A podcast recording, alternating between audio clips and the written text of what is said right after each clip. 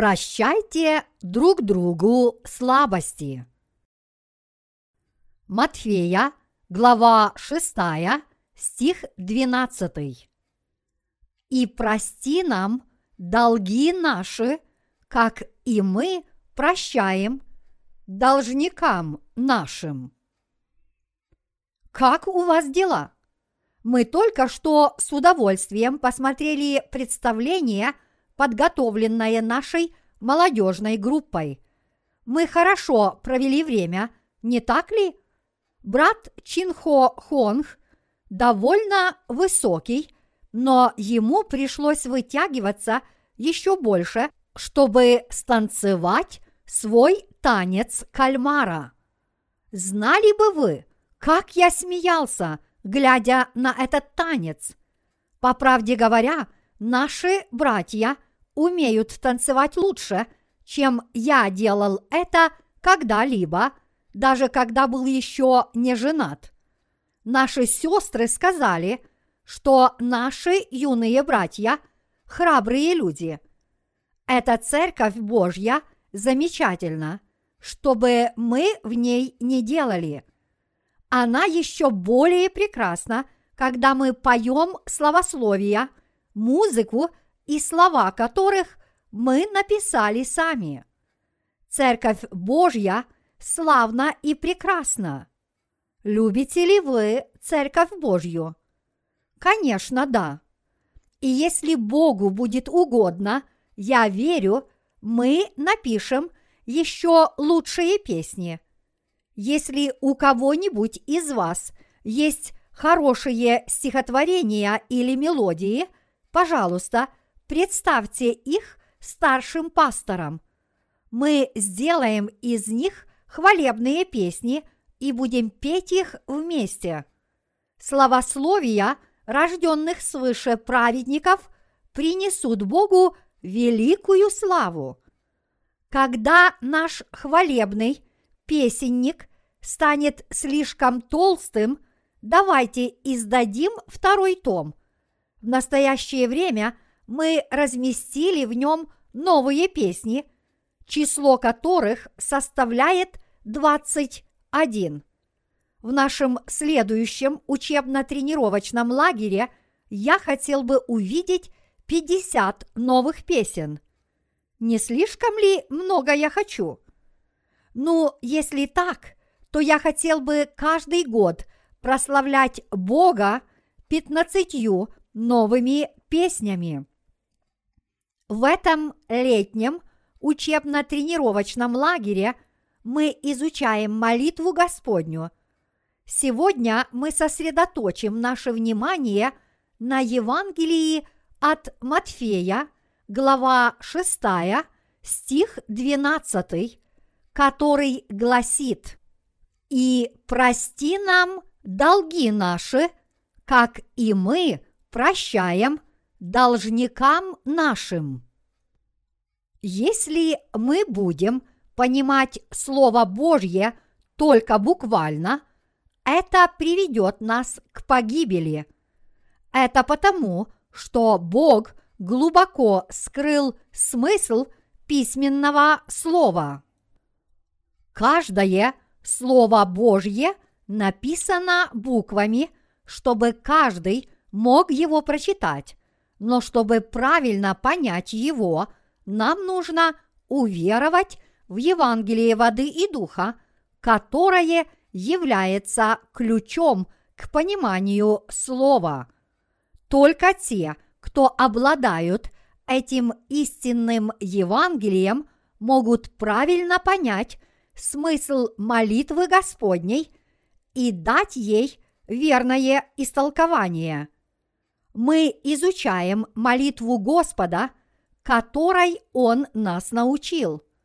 Если мы будем рассматривать молитву Господню в ее буквальном смысле, мы можем почувствовать желание сделать что-то особенное.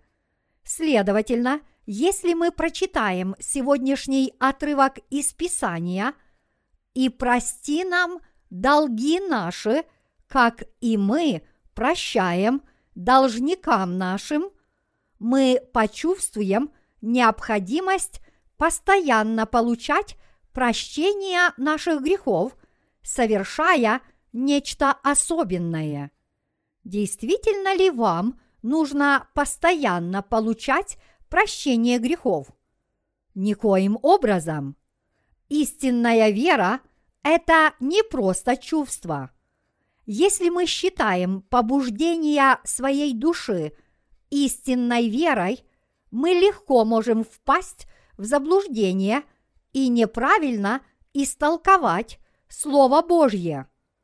В первую очередь вы должны знать, что слова «и прости нам долги наши» в сегодняшнем отрывке из Писания не означают, что те, кто получили прощение грехов по своей вере, должны снова омываться от своих грехов.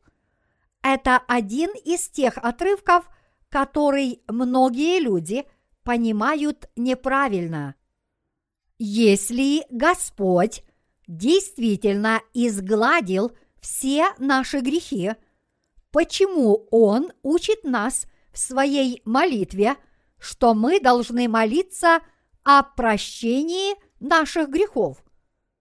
Таким образом, многие люди неправильно понимают эту часть молитвы Господней и имеют о ней ложное представление – из-за таких недоразумений почти каждый христианин приходит в замешательство. Действительно ли слово из 12 стиха говорит нам о том, что нам нужно постоянно получать прощение наших личных грехов? Нет. Мы можем спросить себя. По-видимому, Бог велит нам ежедневно молиться о прощении наших грехов. Но разве у нас еще могут быть грехи, если проблема всех наших грехов была полностью решена, когда мы уверовали в Евангелие воды и духа? Наш Господь сам научил нас своей молитве. На лицо различия в понимании молитвы Господней и Евангелия воды и духа. Большинство христиан утверждает, что грехи, которые они совершают каждый день, следует смывать ежедневными покаянными молитвами. Однако это не так, поскольку наш Господь раз и навсегда искупил все грехи мира, приняв водное крещение и пролив свою кровь на кресте, верующие в это Евангелие не имеют греха. Однако, если мы будем понимать молитву Господню неправильно, мы опять сильно запутаемся. Верующих, которые получили прощение грехов – сбивают с толку люди, которые, не зная Евангелия воды и духа, верят в Слово Божье неправильно. Они утверждают, что благодаря нашей вере нам был отпущен первородный грех, однако наши личные грехи по-прежнему остаются.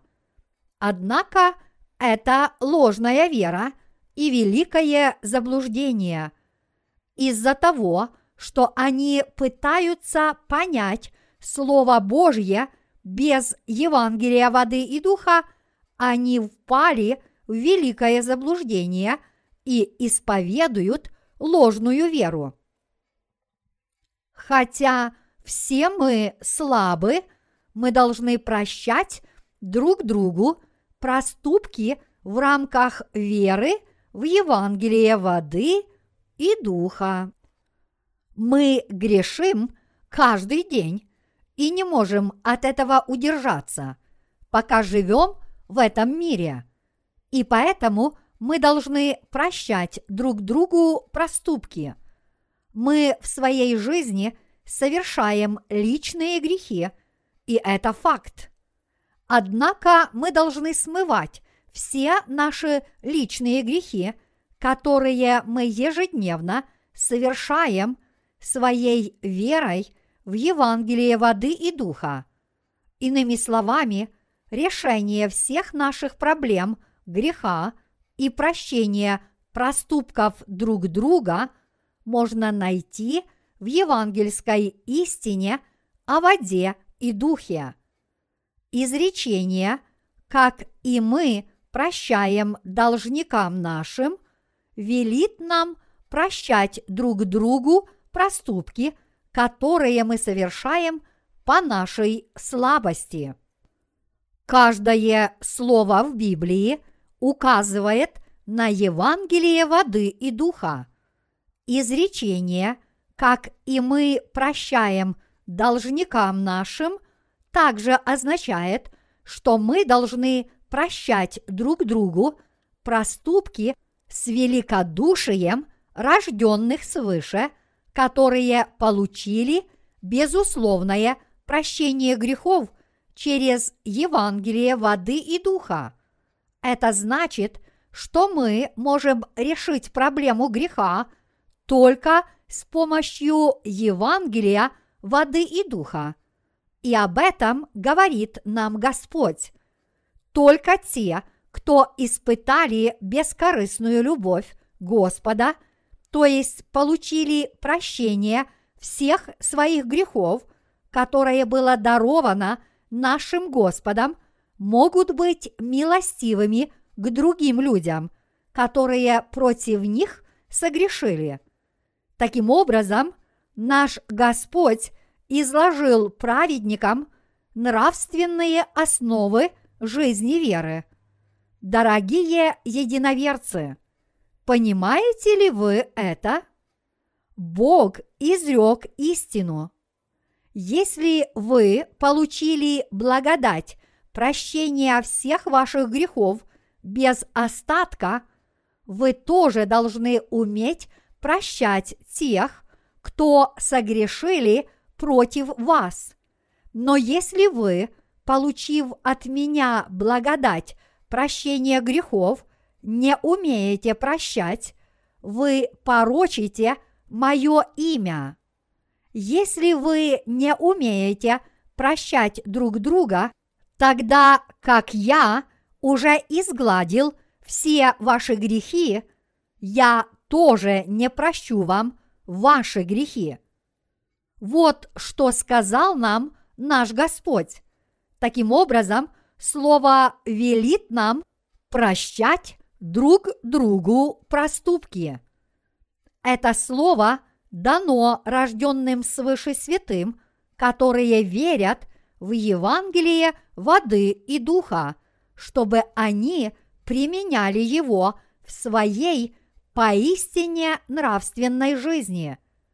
То есть нам был преподан урок, чтобы мы прощали друг другу проступки, если они не представляют собой грех хулы на Духа Святого. Хотя мы не можем простить тех, кто искажают Евангелие воды и духа и чинят ему препятствия в нашей нравственной жизни веры святых, мы должны прощать друг другу проступки. Поистине в этом мире есть люди, которые получили прощение всех своих грехов по вере в Евангелие воды и духа. Так они стали безгрешными по своей вере в это истинное Евангелие. Верующие в Евангелие воды и духа могут приходить к Богу с чистой совестью, и поэтому они умеют прощать друг другу проступки с верой в Евангелие воды и духа. Если никто из нас не искажает и не изменяет истину, мы прощаем друг другу проступки. Те, кто получили прощение грехов, по вере в Евангелие воды и духа умеют прощать проступки друг другу. Но существует один непростительный грех. Его не может простить даже Господь. Это грех искажения величайшего дара человечеству, то есть Евангелия воды и духа. Мы не можем допустить грех препятствия делу распространения Евангелия воды и духа и грех распространения искаженного варианта Евангелия. По сути, если будете прощать даже людей, которые совершают грех хулы на Духа Святого, вы станете еще большими грешниками, чем они.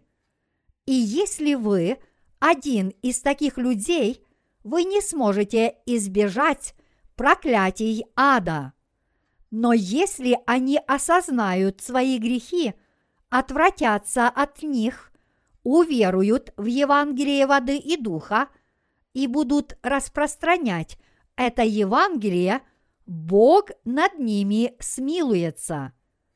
В ветхозаветные времена наш Господь позволял верующим омываться от всех своих грехов согласно порядку жертвоприношений. Они передавали свои грехи жертвенным животным, возлагая руки им на голову и расплачивались за свои грехи, окропляя жертвенник все сожжений кровью жертвенных животных. А во времена Нового Завета наш Господь пришел как жертвенный агнец, чтобы взять на себя все грехи мира. Приняв крещение от Иоанна Крестителя, наш Господь взял на себя все грехи мира, а после Он взошел на крест и заплатил за них своей жизнью, пролив свою кровь. Бог позволил нам обрести прощение грехов через Евангелие воды и духа. Это Евангелие воды и духа изглаживает все наши грехи раз и навсегда. И более того, эта сила Евангелия воды и духа изглаживает все наши грехи навечно. Из-за того, что мы согрешаем друг против друга, наш Господь изгладил наши грехи, приняв крещение и пролив свою кровь на кресте. Стараясь понять слово Библии, мы должны это делать с верой в Евангелие воды и духа. Конечно, люди, которые умеют правильно молиться молитвой Господней, это те, кто уверовали в Евангелие воды и духа. И поэтому, если мы хотим правильно усвоить уроки молитвы Господней, мы сначала должны познать Евангелие воды и духа.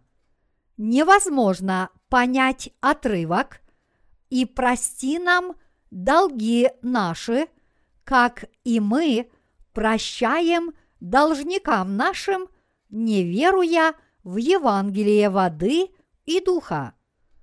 Если бы Бог пожелал увидеть нашу плотскую праведность, Он был бы разочарован. Если бы Господь потребовал от нашего человеческого естества добрых дел, все мы пришли бы в отчаяние, а затем под тяжким бременем греха утратили бы веру из наших сердец. Мы в своей плоти не можем творить никаких праведных дел. И Бог не требует праведных дел от нашей слабой плоти. Вместо этого мы должны с верой размышлять об истине о прощении грехов, которое было дано по Евангелию воды и духа. Поскольку Богу известны все наши плотские слабости, все, что Он от нас требует, это чтобы мы верили в Евангелие воды и духа. Бог Отец даровал нам веру, обладая которой мы воздаем славу Его имени. Непростительные грехи. Но все равно бывают случаи, когда даже мы, праведники, не можем простить друг друга. Это потому, что есть люди, которые пытаются исказить дарованное Богом Евангелие, несмотря на то, что оно вечно и неизменно. Для несведущего человека меч из лучшей стали и деревянный меч выглядят одинаково. Так само и некоторые люди недооценивают и пытаются исказить дарованное Богом Евангелие воды и духа, которое наделено абсолютной властью, в которое мы должны беззаветно верить и на которое мы должны уповать. Кое-кто может спросить, не хотите ли вы сказать, что некоторые люди не умеют прощать перед лицом Бога? Да, некоторых людей даже сам Бог никогда не простит за их грехи. Поэтому мы тоже не можем простить тех, кто пренебрегают вечным Евангелием и даже пытаются исказить его. Право прощать и терпеть кого-либо принадлежит нашему Господу. Мы не можем просить таких людей, как и Езавель, которая намеренно помыкала своим мужем Ахавом, чтобы завлечь народ Божий, выдала поклонство. И Езавель, и Ахав выступали против Илии, несмотря на то, что очень хорошо знали, что он был служителем Божьим. Также, несмотря на то, что и Езавель знала, что ее муж, как царь Израиля, должен служить и Егове Богу, она принуждала Ахава служить идолам вместо Иеговы Бога. Среди грехов, которые совершила и Езавель, было отнятие виноградника и Навуфея с целью прекратить его в город своего мужа. Возле дворца царя Ахава находился виноградник, и он хотел его заполучить.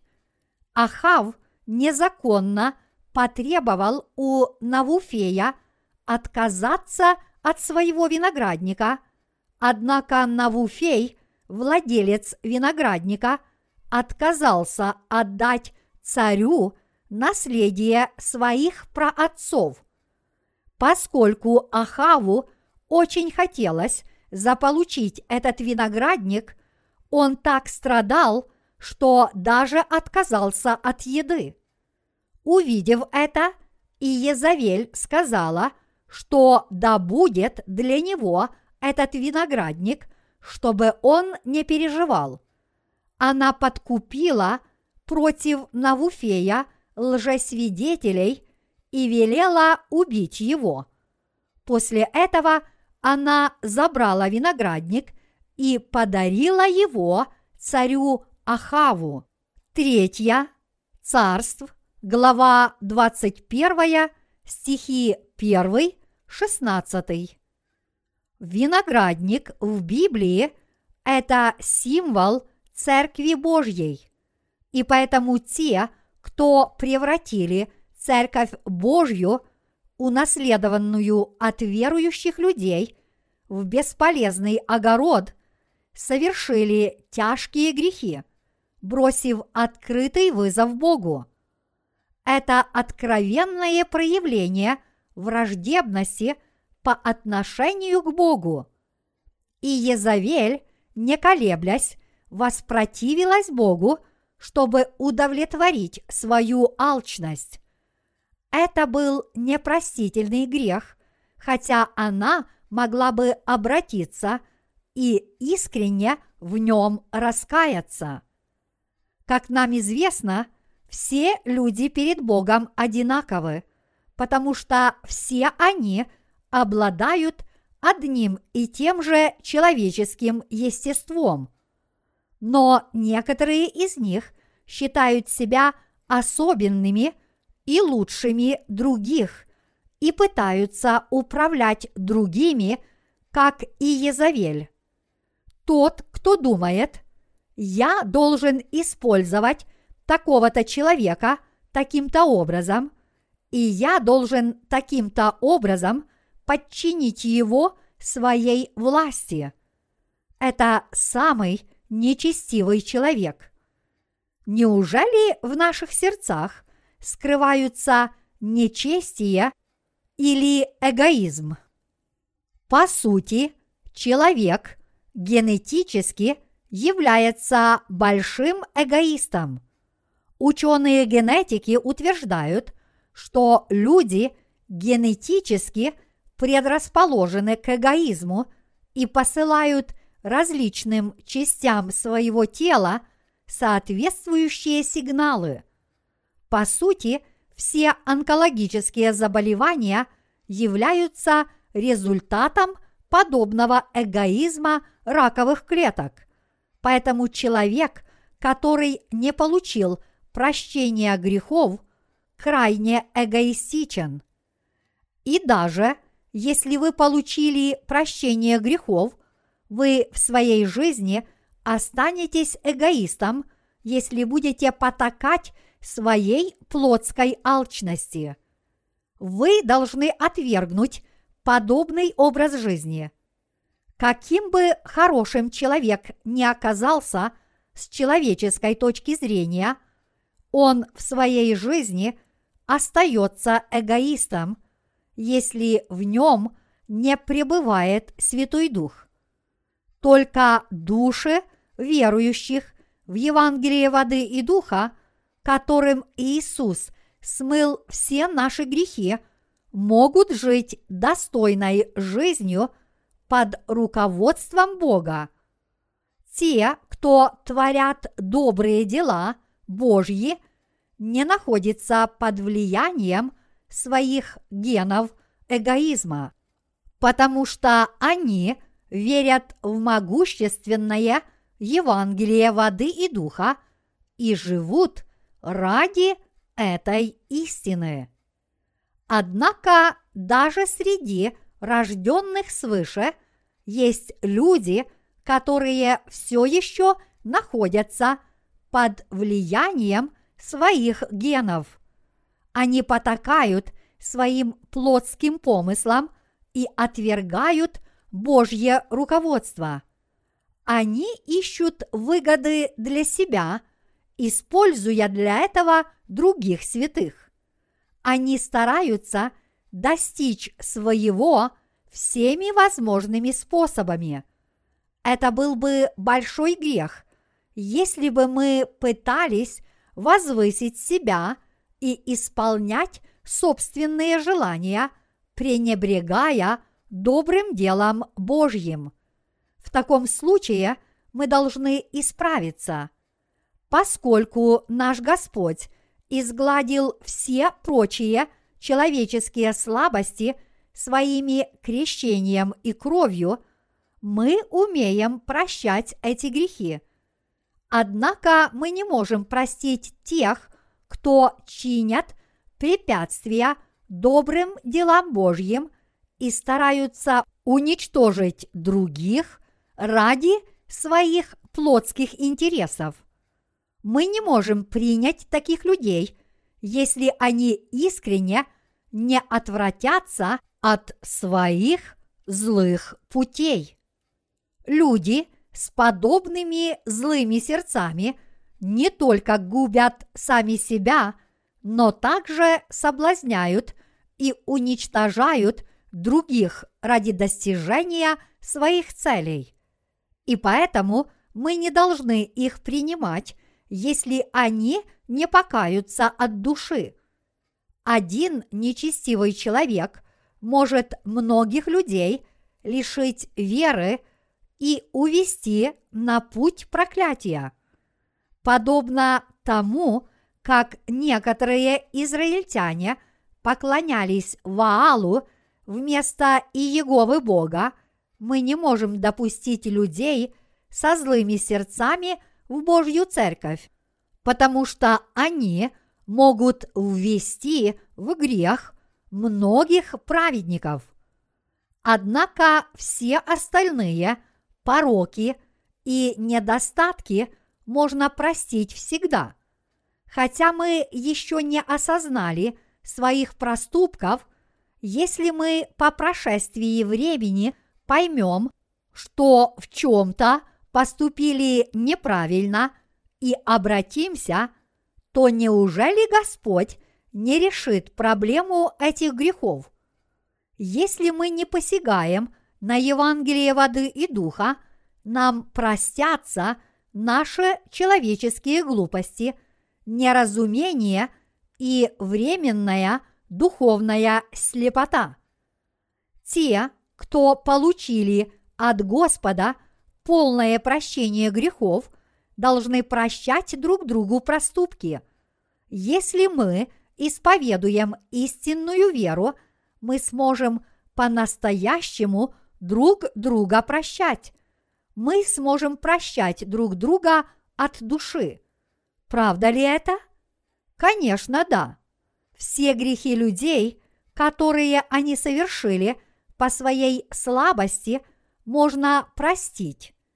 Есть только один непростительный грех – это грех хулы на Духа Святого, то есть искажение Евангелия воды и духа. Кроме этого греха, мы можем простить людям все, как и наш Господь простил нам все грехи. Даже мы, получив прощение грехов, по в Евангелие воды и духа, до сих пор каждый день совершаем личные грехи. И поэтому в наших сердцах может накопиться грязь, и вас могут сбить с пути ложные помыслы. Когда вы столкнетесь с такой ситуацией, вы должны начать свою жизнь заново с верой в то, что даже эти ваши грехи были полностью смыты Господом.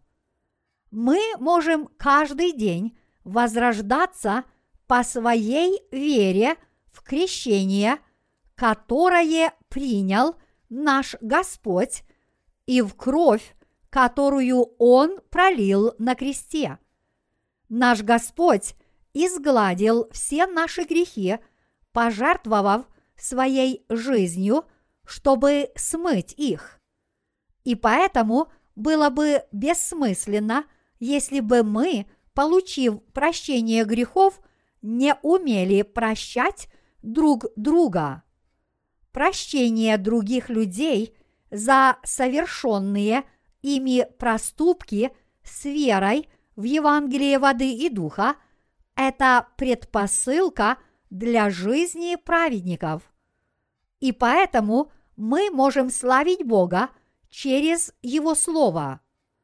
Однако иногда мы жалуемся на грехи других, хотя в душе мы их уже простили.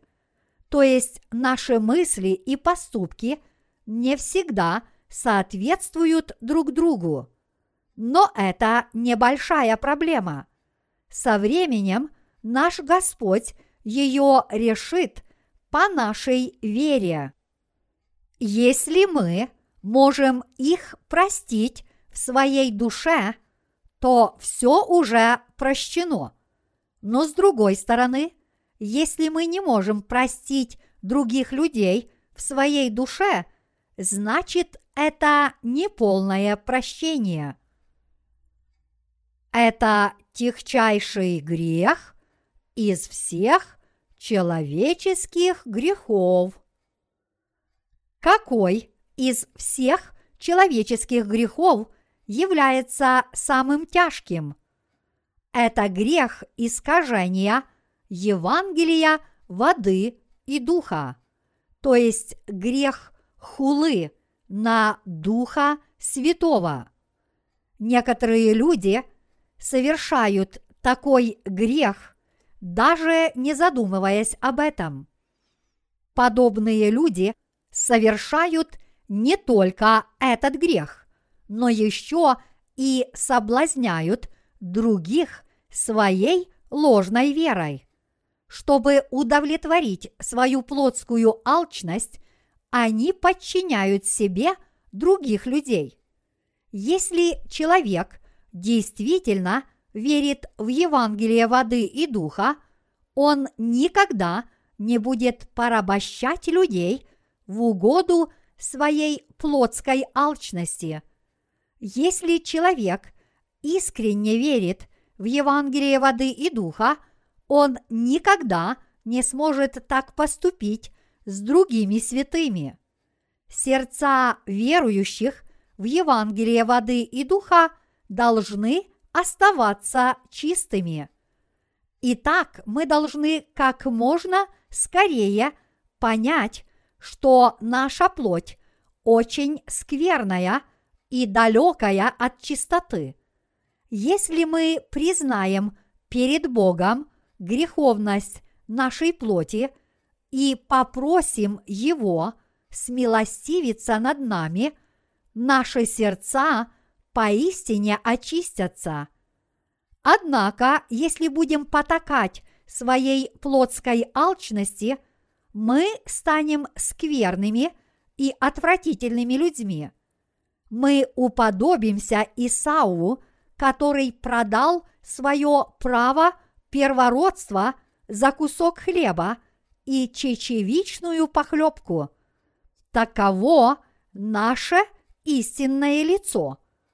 И поэтому мы должны как можно скорее признать, что мы за люди, подчиниться Церкви Божьей и пойти по истинному пути под руководством нашего Бога.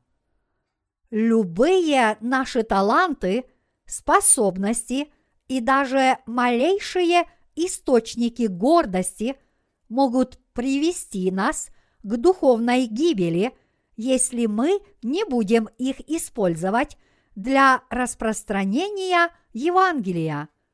Все наши таланты, которые не используются для Бога, становятся злом и нечестием.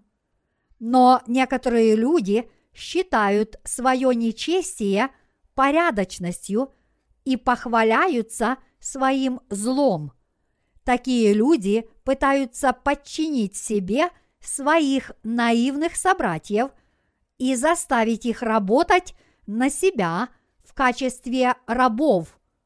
С человеческой точки зрения – наши человеческие таланты или их отсутствие могут восприниматься серьезно, но Богу они нужны только для распространения Евангелия.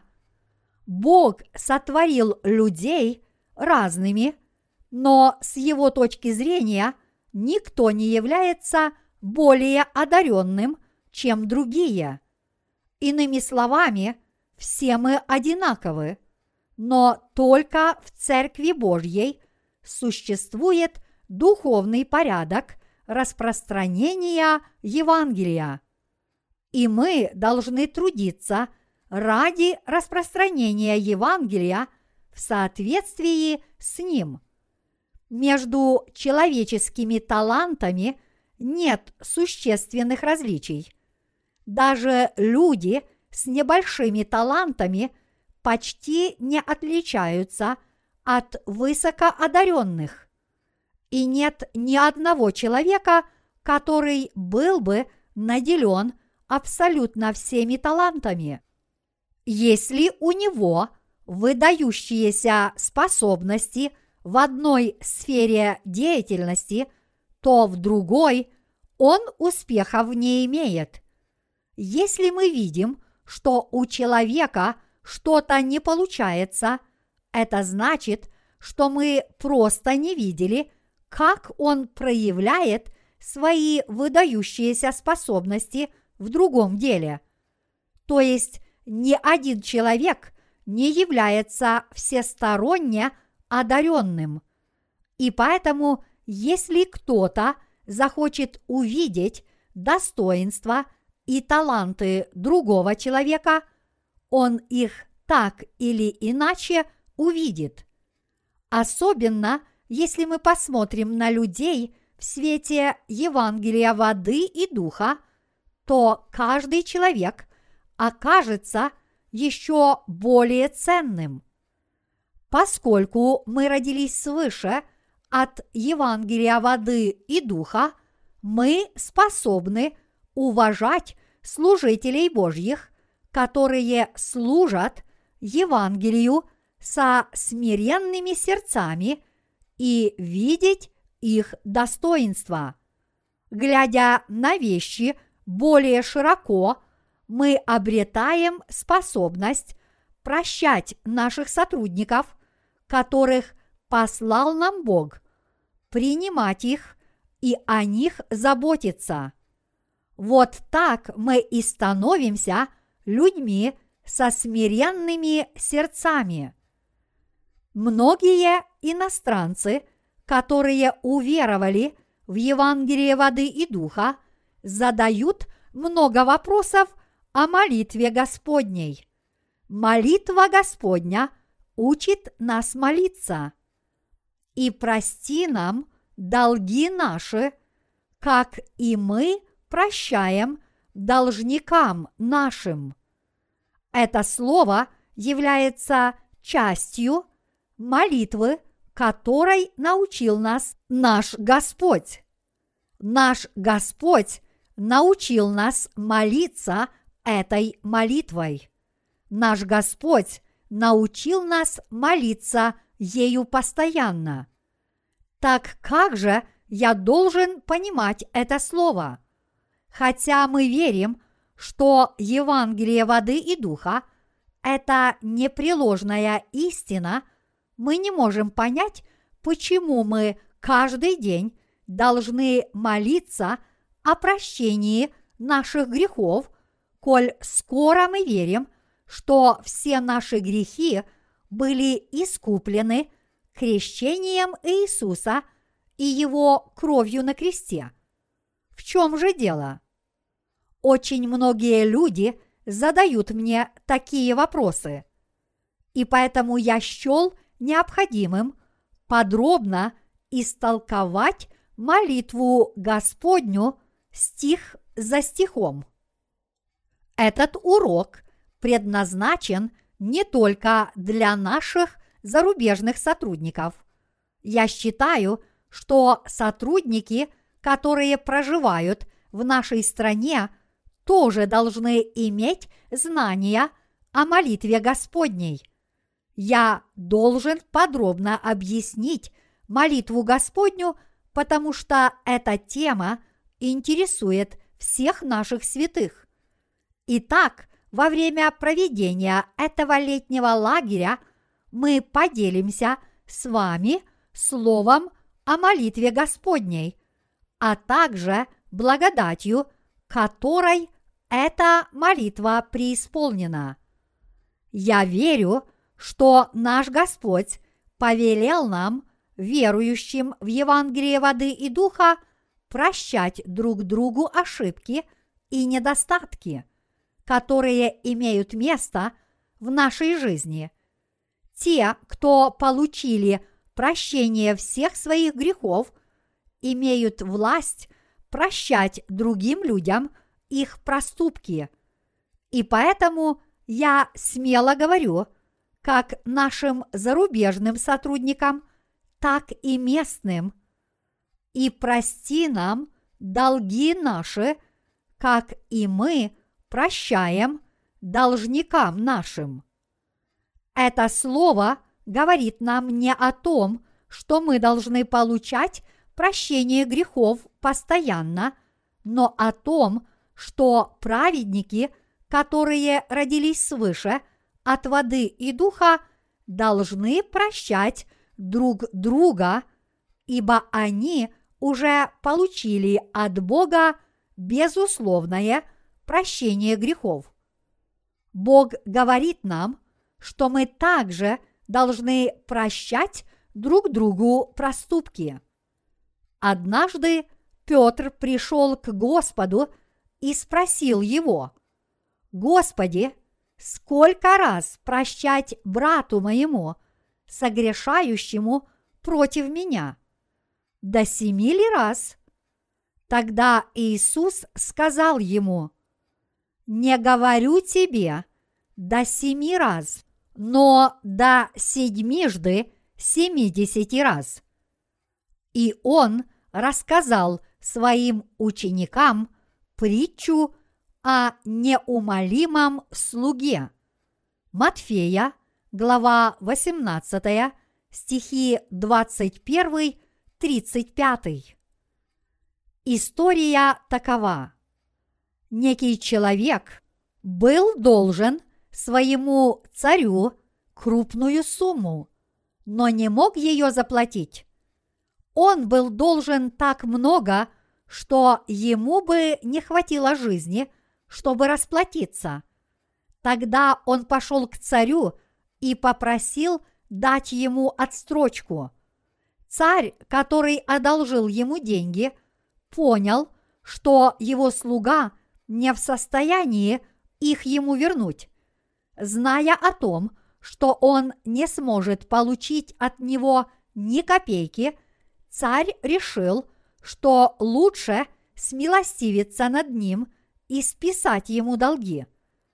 Тогда слуга очень обрадовался и поблагодарил царя, и царь тоже был рад спасти этого человека, который очень нуждался. Имя слуги было вычеркнуто из списка должников, а его долги списаны, и слуге уже не нужно было возвращать их царю. Слуга возвращался домой в хорошем настроении. По пути он встретил человека, который был должен ему небольшую сумму денег. Увидев своего должника, он схватил его за горло и потребовал заплатить ему долг, который составлял одну тысячную часть его собственного долга, который только что был списан. Хотя должник сказал, что скоро заплатит, неумолимый слуга отвел его в полицейский участок. Он решил посадить того человека в тюрьму за неуплату долга. Когда об этом услышал царь, он вызвал негодного слугу и сказал ему с упреком, «Злой раб, весь долг тот я простил тебе, потому что ты упросил меня. Не надлежало ли и тебе помиловать товарища твоего, как и я помиловал тебя?» Матфея, глава 18, стихи 32-33. Царь разгневался и отдал его истязателям, пока он не выплатит весь свой долг. Наш Господь не простит тем, кто не прощает собственным должникам, забывая о том, что их долги тоже были прощены. Данный урок учит нас прощать все, что нам должны, потому что наши собственные долги уже были прощены. Такова Божья заповедь. Мы получили прощение грехов, уверовав в Евангелие воды и духа, когда были грешниками, недостойными прощения.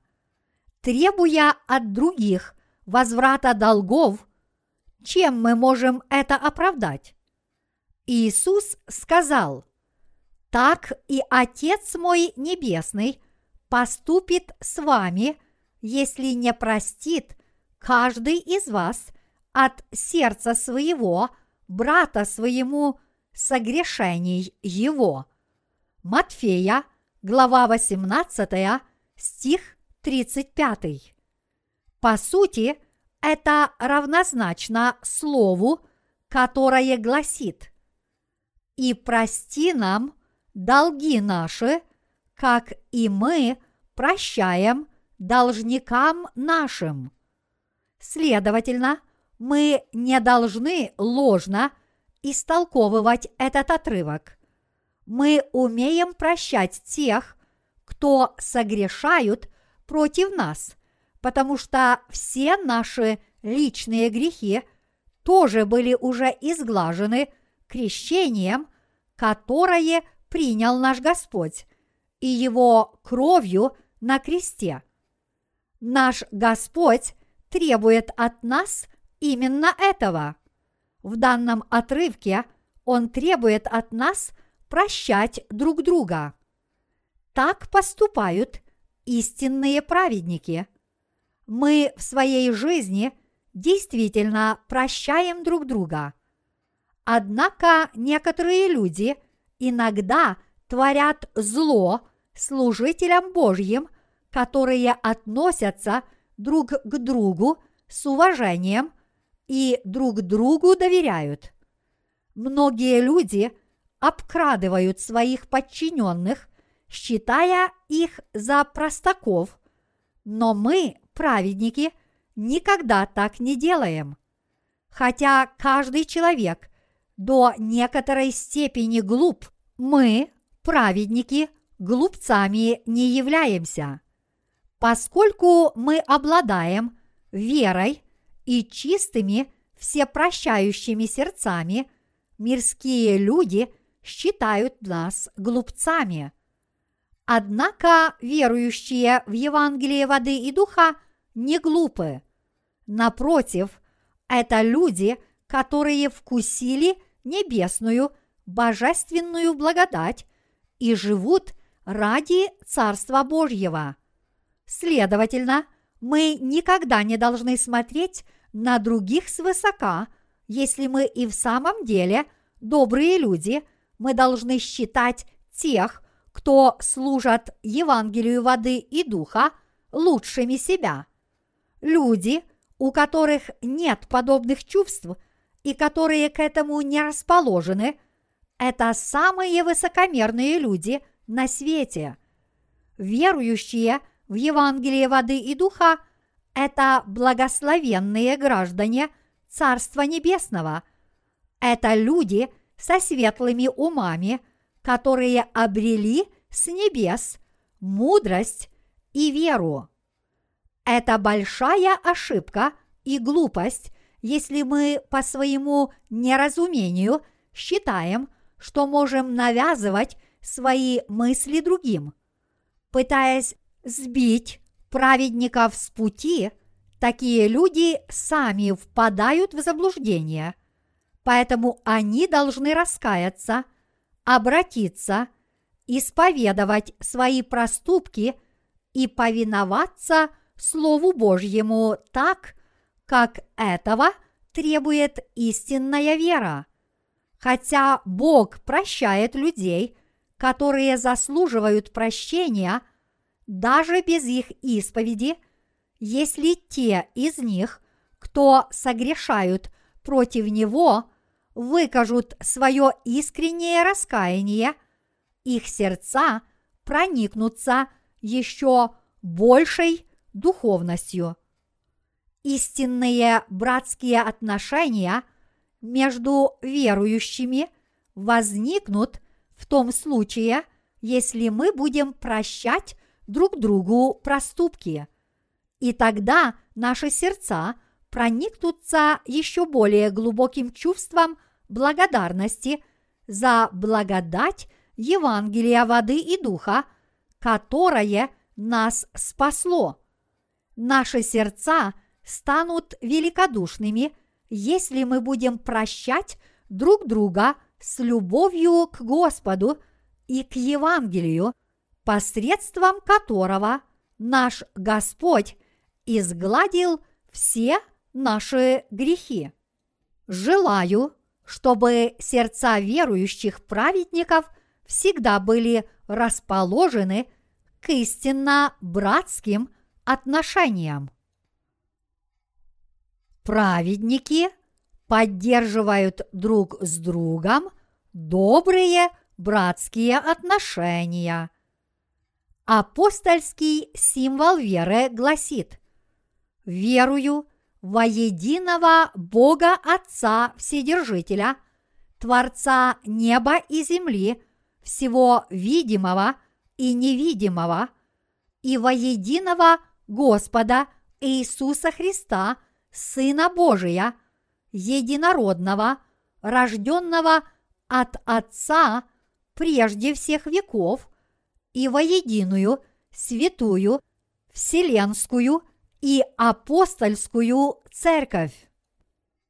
То есть в церковь Божью всеобщее братство святых.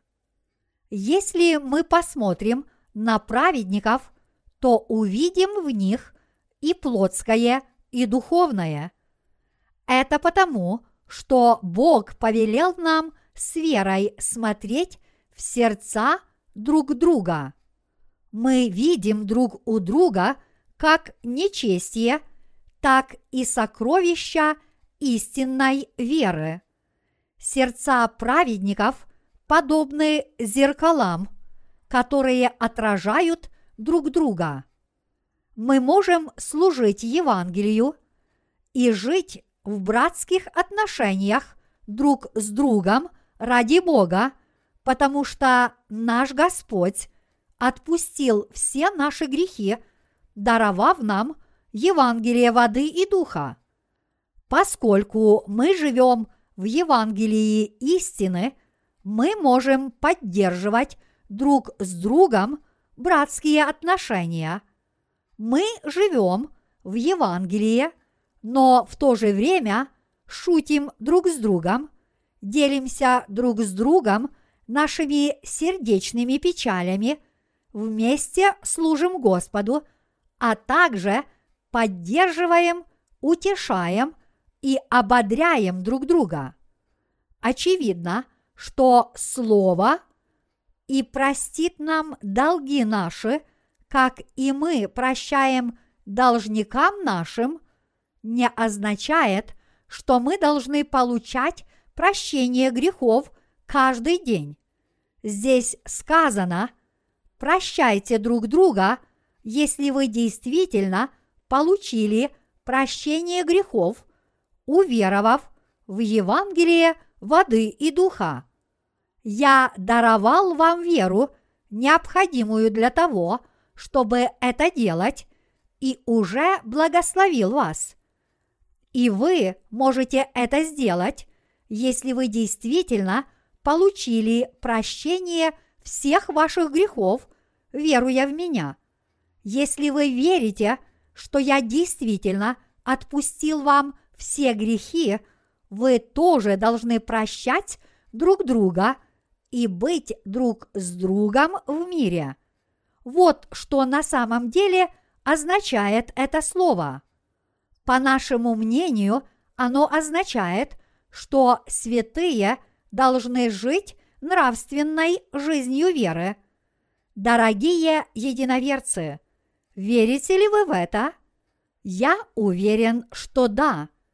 Если праведники обратят свои сердца и попросят прощения, неужели они не получат прощения?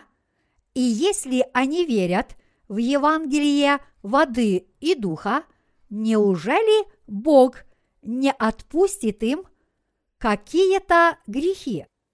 Наши сестры, наши юные сестры, которые в ближайшем будущем выйдут замуж.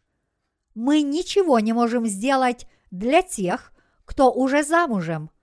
Но те, кто выйдут замуж в ближайшем будущем, должны помнить о том, как хорошо иметь верующего супруга. Это относится не только к сестрам, но и к нашим юным братьям. Мы можем позаботиться друг о друге в эти дни, когда мы вместе, но вскоре мы будем друг от друга далеко. После того, как мы вступаем в брак, мы уже не так заботимся о своем внешнем виде, как о сердцах друг друга. В одной корейской популярной песне есть такие слова. У женщины должно быть доброе сердце. Разве ты женщина, если у тебя только красивое лицо? Ты настоящая женщина, если твое сердце хранит верность любимому, которому ты его отдала. Дорогие единоверцы, порой мы можем извлекать уроки из слов популярных песен. Чтобы быть хорошими братьями во Христе, у нас должны быть поистине добрые сердца. Чтобы быть ценными братьями и сестрами во Христе, мы должны иметь веру. И тогда мы станем духовно красивыми и отважными мужчинами и женщинами. Во многих случаях люди с красивой внешностью бывают негодяями. Эти негодяи внешне выглядят порядочными, но знают они только самих себя. Сами они ленивы, а на других людей смотрят свысока так что не может быть и речи, чтобы они объединились для служения Господу. Это люди, которые только едят и ничего не делают, и мы называем их негодяями. Кроме них, так делают только животные. Бездельник подобен царю зверей-льву. Львы-самцы – лежат и нежатся в тени. Они не охотятся, а только спят. А когда ленивцы возвращаются с трудной охоты, львы поедают большую часть их добычи. А если что-нибудь остается после того, как они наедаются, они бросают эти объедки львицам и их львятам. Многие люди в этом мире выглядят вполне нормальными, но они не хотят работать и только едят и бездельничают. И можно очень легко обмануться насчет этих негодяев, потому что внешне все они выглядят порядочными людьми. Следовательно, те, кто имеют красивую внешность не вполне подходят для брака.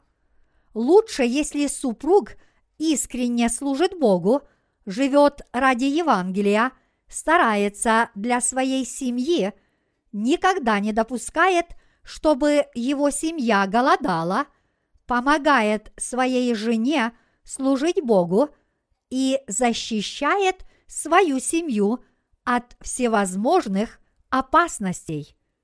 Я один из тех людей, чей брак удался. Моя жена никогда на меня не жалуется, несмотря на то, что иногда я уделяю своей семье недостаточно внимания, потому что занят служением Евангелию. Хотя иногда она бывает немного недовольна тем, что мне не удается – решить некоторые проблемы, она всегда говорит, что я хорошо служу Евангелию. Вот какие отношения должны быть между супругами. Раньше я ее даже не понимал. Я был этим немного разочарован, но оглядываясь в прошлое, я все понимаю. У моей жены доброе сердце, и оно болит, когда она видит, что брат или сестра гибнут из-за своей слабой и хрупкой веры. И тогда она сопереживает им, ставит себя на их место и страдает вместе с ним. Это так прекрасно. Но проблема в том, что некоторые люди пользуются слабостями других. Нельзя пользоваться слабостями других и эксплуатировать их для удовлетворения своей плотской алчности. Дорогие единоверцы, сильные люди, которые идут впереди, глубоко сочувствуют слабым и отстающим. Если человек сочувствует другим и ободряет их, он укрепляет свою веру. Человек с добрым сердцем приобщает к служению Господу и других людей. Но проблема в том, что некоторые люди все еще пытаются возвысить себя даже над Богом. Дорогие единоверцы, мы никогда не должны допускать, чтобы начальствующие в Церкви Божьей мучили, обижали и губили святых духовно. Пастух связывает свою собаку, чтобы она бегала вокруг них и не давала им разбрестись в разные стороны. Овчарка свободно бегает вокруг овец и стережет их от волков. А когда овцы пытаются разбрестись в разные стороны, овчарка на них лает и грозно рычит, не давая им сойти с безопасного пути. Овчарка это делает, чтобы не дать овцам упасть со скалы. Она выполняет обязанности пастуха. Иными словами, овчарка – это пастырь. Поэтому иногда духовные руководители бывают безжалостными, но они так поступают для того, чтобы удержать святых на правильном пути, искренне желая им добра. Поскольку они хотят, чтобы другие святые и работники преуспевали в вере, руководители делают им замечания и тем самым очень помогают им.